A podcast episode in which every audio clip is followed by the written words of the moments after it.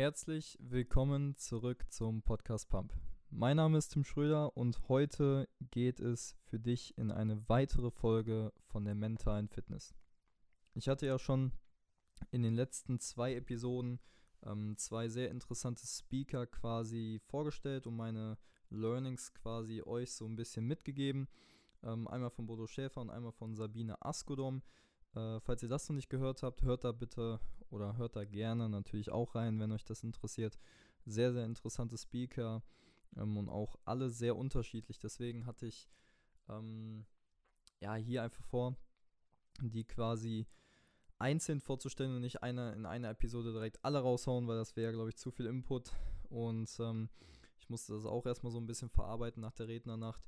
Dementsprechend ist jetzt hier der Plan heute, Jörg Löhr vorzustellen, ähm, der mich ja auf jeden Fall auch überrascht hat. Ich hatte ihn noch nicht gehört und auch ein sehr interessanter Typ.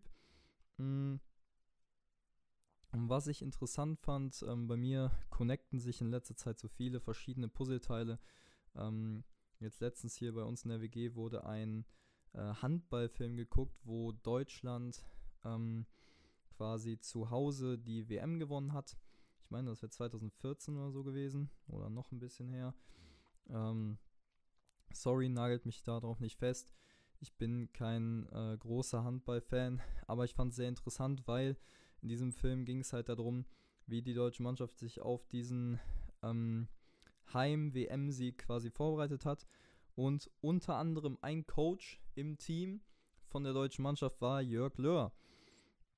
Und schon damals, es ist schon ein bisschen was her, hat er seine Coachings quasi gegeben und eine einfach sehr, sehr, sehr, sehr starke Analogien einfach vorgestellt. Ähm, sehr, sehr, sehr, sehr starke Vorträge gehalten, sodass die deutsche Mannschaft und die Spieler darauf was rausziehen konnten. Und er hat halt sehr viel zum Thema Teambuilding etc. gemacht. Darauf will ich jetzt aber eigentlich gar nicht weiter eingehen. Ich fand es nur extrem interessant, dass er das ähm, ja, damals auch so ein bisschen in die Wege geleitet hat. Und dass es einfach auch interessant ist zu sehen, dass diese Speaker halt überall unterwegs sind, im, auch im Leistungssport etc. und nicht nur beispielsweise bei Gedankentanken. Das ist extrem interessant und jetzt will ich so ein bisschen mit euch in diese in diesen Vortrag von Jörg Löhr eintauchen. Und zwar war sein Thema Veränderung. Und ähm, seine Hypothese war natürlich erstmal, ähm, der Mensch braucht immer Veränderungen. Ja, der Mensch ist zwar ein Gewohnheitstier, aber wir brauchen Veränderungen, um zu wachsen. Und er hat das in einen Dreiklang unterteilt. So, und ich werde jetzt mit euch diese drei Punkte, die er genannt hat, miteinander äh, durchgehen und einfach so ein bisschen auseinandernehmen. Und zwar fing das Ganze an mit dem ersten Punkt. Und zwar, wenn man was erreichen will, sollte man auch generell erstmal seine Ansprüche erhöhen. Ich sehe extrem viele Leute, und das ist jetzt meine Erfahrung, extrem viele Leute, die sich so mit dem Leben zufrieden geben, ähm, einfach ja, in ihrem Job bleiben, mit ihrem Gehalt zufrieden sind und sich so langsam halt einfach anpassen und gerade wenn es so zwischen 30 und 40 ist, dann einfach so hingenommen wird und einfach nichts mehr, ja, gemacht wird und ja, ich hoffe, ihr wisst, ich hoffe, ihr wisst, was ich meine gerade. Ähm, und Jörg Löhr hat das Ganze so ein bisschen auseinandergenommen und meinte halt, der erste Schritt von diesem Dreiklang der Veränderung ist quasi seine Ansprüche zu, seine Ansprüche zu erhöhen, weil kleine Ansprüche, also kleine Ansprüche brauchen auch nur kleine Energie. Heißt, wenn ihr große Ansprüche habt, braucht ihr auch mehr Energie. Und auf jeden Fall auch mehr Mut. Ähm, und sein sei, also seine Aussage dabei war auch noch, dass die, die meisten Menschen quasi gar nicht in so einem, also gar nicht in so einem Anstrebungsleben, beziehungsweise mit so einem Anstrebungsziel irgendwie ähm, leben, sondern halt eben letzten Endes in einem Vermeidungsziel. Ja, heißt, das Ziel ist letzten Endes, dass einfach nur Vermeidung geschaffen wird.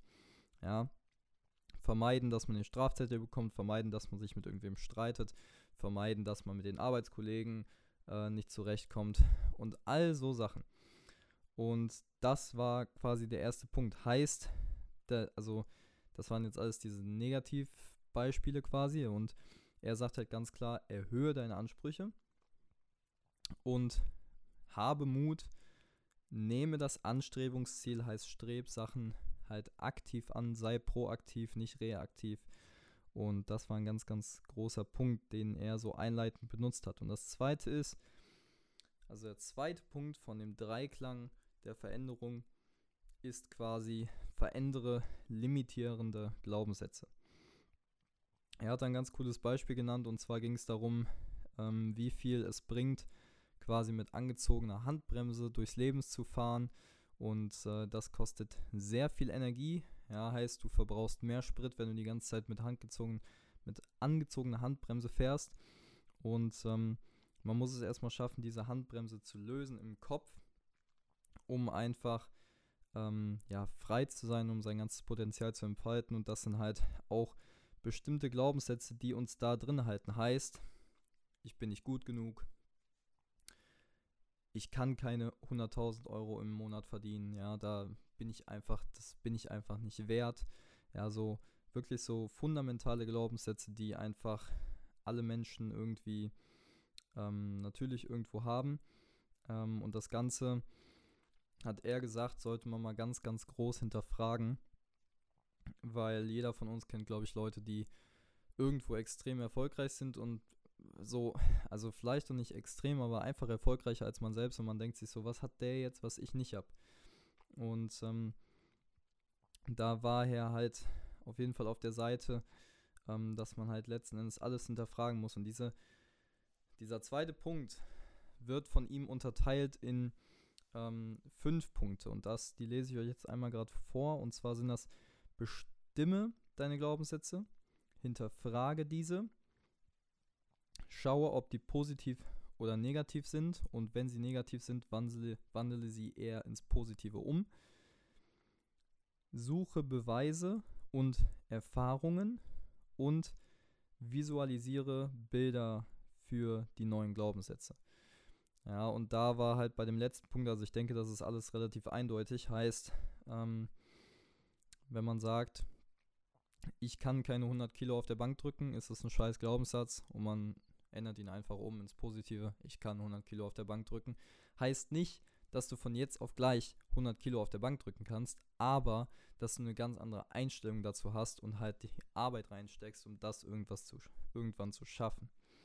Ja, und ähm, da, der, also der Punkt danach war halt erstmal, ähm, also bestimme deine Glaubenssätze, hinterfrage sie, positiv zu negativ und negativ zu positiv, also eher negativ zu positiv als positiv zu negativ.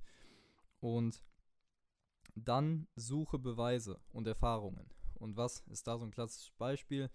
Suche quasi erfahrene Leute, die im Fitnessstudio beispielsweise schon Erfolge gehabt haben und frage diese, wie die das geschafft haben. Ja, und das heißt nicht, dass das für dich genauso gilt, aber du kannst halt gewisse Learnings daraus ziehen. Ja, was extremst wichtig ist und was mir zum Beispiel auch einfach weitergeholfen hat, als ich früher ins Fitnessstudio gegangen bin. Ich habe auf die Trainer gehört, ich habe auf die Leute gehört, die so aussahen, wie ich aussehen wollte. Und das hat mich letzten Endes dahin gebracht, wo ich eigentlich hin wollte.